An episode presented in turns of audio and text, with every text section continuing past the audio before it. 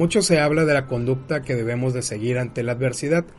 Poco, muy poco se habla de nuestra conducta ante la prosperidad. La adversidad tiene la característica de revelar la identidad de las personas. No cambia el carácter de una persona, amplifica sus virtudes y sus defectos, muestra lo peor y lo mejor, enseña la verdadera identidad. De algún modo, la prosperidad también revela el carácter.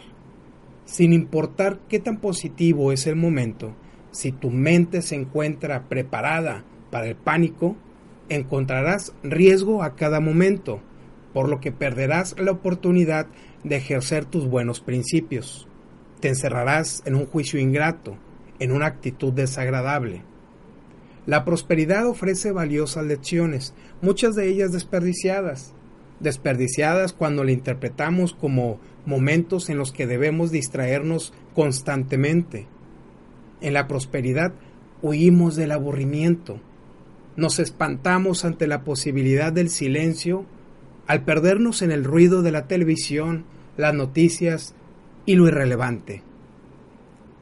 Es que yo no veo noticias ni novelas en la televisión, podrías decir. Pero ¿Qué hay de tus pensamientos? ¿Son productivos? ¿Son corrosivos?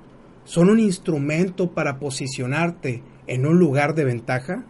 Mientras la adversidad forja el carácter, es la prosperidad lo que lo pule y lo hace brillar. Enfrenta la adversidad, aprovecha la prosperidad.